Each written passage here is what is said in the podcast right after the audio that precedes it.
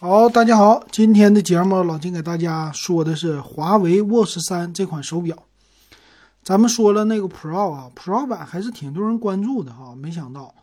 那这次呢，这个 Watch 三，我觉得论外观来说，它比 Pro 版是稍微的好一点，比较是大众化能接受。嗯，这次它的表盘依然采用的是圆的，但是能看出来是 2.5D 的玻璃。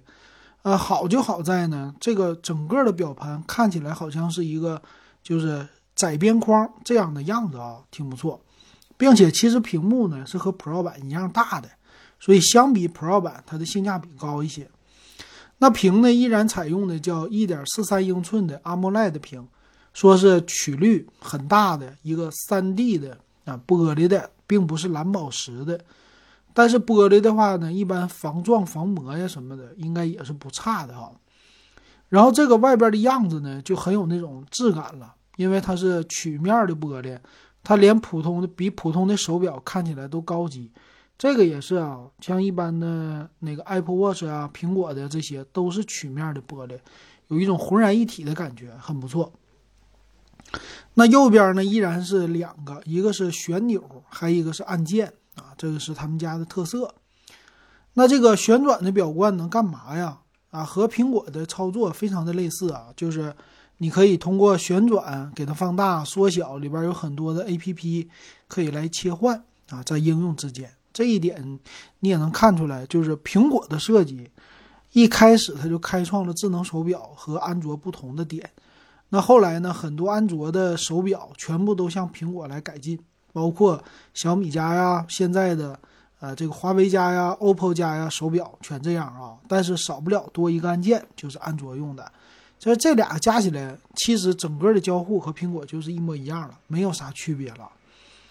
再有表盘，表盘他说呢，官方说很多啊，说是啊有一千多种啊，那这个就是喜欢啥用啥了啊。但是它的表盘不一样的是圆形的。这个有可能和谷歌差不多啊，就是我就想要一个这种圆形的结构，我就不出方的，我就不和小我不和苹果一样。这一点来说还是自己的特性吧，很多的啊有调性。那这款咱就别说鸿蒙系统了啊，鸿蒙系统最近说的人太多了，回头我专门出一期咱们畅想一下。然后它的用的是四 G 的，可以用四 G 的手机卡啊，叫 eSIM 卡。可以和你手机同号，嗯，这一点也挺好啊。就是你单独可以拿这个出去了，拿一个表出去啊，就不带手机了。但是申请的时候比较的麻烦啊，eSIM 卡，呃，有有没有人用啊？反正我现在知道的人不多啊，用 eSIM 卡的。当然也有人用，但我们一般手机只要在身边就可以实现这功能。那它有没有视频通话呢？它是没有的，它只能说是用。呃，语音的形式，或者说来控制你的手机。那另外也支持无线的充电。这个无线充电呢，说是超长续航模式十四天，典型场景三天啊。这也是很多我看那个博主啊说到的，说这比苹果强多了啊。苹果就一天，你看人家这个可以用三天，不用充电啊。但我跟大家说，老金带苹果那个正常用两天吧啊，你不充电用个一天半两天还是可以的啊。还有一个功能就是遥控器，这次也是鸿蒙家的主打的特色，呃，说是用手表可以遥控很多的东西，你们家的电器。这个呢，咱们脑补一下，非常类似于米家啊，就是小米的有一个呃智能的 IOT 的呃一个 APP 啊，这个非常的类似啊，就是在手表上来实现。还有呢，音乐的同步。啊，音乐同步这功能也是挺好的啊，但是我在点评这 Pro 版的时候，我没有看到它的内存，就是里边存储到底有多少。这个你要不告诉我的话，我不知道能存多少音乐啊。这个事儿也还真是挺重要的。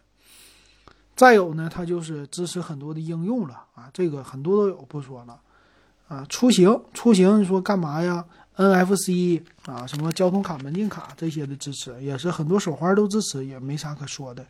所以买这个手表，你看中的是什么啊？看中的就是外观啊，因为它这个中间什么助手、语音助手啊，啊，还有运动模式啊，还有控制啊、手机啊这些东西，说的都非常的好。但是我们用它的场景还是属于是来运动和来看时间，这最主要的，还支持体温啊。我感觉这些功能都属于是附加的啊。当然还有了就是血氧浓度啊、心率啊这些的，还有三零一的心脏计划啊，这还有一个血糖管理，但是血糖管理需要单独的一个设备啊，叫微创式传感器才可以达到这个，所以你另外花钱买。等于说在健康方面、在运动方面该有的都有了，那你来关注他买的就看俩就完事儿了，因为现在很多手表都有，第一就是外观。啊，就这个调性啊，外观非常的好，两千多那就无所谓。你要是在乎钱，那就没必要买这个，买他家手环就完事儿了。手环也有这些功能，对不对？啊，就差在这儿，没啥。OK，那咱来看啊，我还是想找一找，就到底这个存音乐它能给我存多久，就是能存多少首歌。嗯，但是官方好像在这个各个细节里边，他又没说到。那我看详细参数啊，希望能看到一些。那来看它电池呢，四百五十毫安，电池非常的大，蓝牙五点二的支持啊，二点四 G 的蓝牙，AMOLED 屏，这挺好，无线充电，呃，是不锈钢材质的机身，不锈钢的也很好，厚度十二点一五毫米，这厚度稍微有点厚。那至于能存多少音乐，存多少歌，官方的没有啊，这参数里又没有。那五十四颗的表表倒是不大啊，看售价，售价一种的呢是黑色的，黑色橡胶那种的，两千五百九十九，还有一个棕色皮的，两千七百九十九。呃，怎么说呢？看着买棕色的，就是你穿西装啊戴，啊，黑色的这种的，就是普通的时候戴。那黑色的这个叫氟橡胶的氟橡胶表带。呃，也是够用的啊，二五九九，那跟谁比这售价啊？就是跟他们家现在已经不跟苹果比了，是吧？苹果的就喜欢苹果，华为的就喜欢华为，就完事儿了。你要是作为时装表，那建议你买这个，呃，棕色的，就是叫皮的真皮表带的，显得更加的高级一些。二七九九的售价呢，你要现在买呀，我我还是觉得有点贵啊。首先第一个跟你说，华为家手机。比较保值，但是他家手表可不保值啊！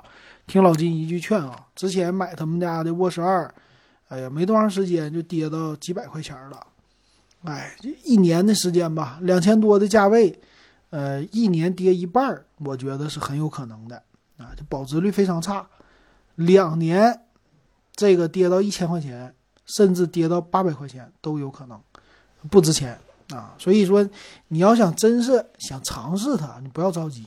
啊，回头你去买个二手，一样能玩，一样能尝试，但是你也得有华为手机啊，也没有华为手机，整个的这些鸿蒙系统的，呃，物联网的这些的应用你就用不上，所以这就是要看了啊，这些方面都没有的话，买这个表就比较的小众了。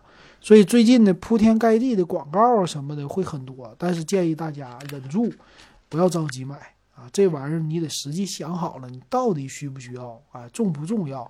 还有那厚度，你能不能接受？实在是太厚了啊！戴在手上，小姑娘那就算了，啊，岁数呃不能岁数大啊，就是年轻人，男的你能 hold 住这个，那你去买，然后戴一段时间你就觉得太厚了，你再卖掉，哎，赔个几百块钱，这就是我的大概的感觉。反正能坚持用两年的这个手表的人不多，非常少，大部分都是戴个一年左右就给它卖了，没啥意思了啊。亏钱，所以大家还是想好吧。行，今天咱们就说到这儿，感谢大家的收听还有收看。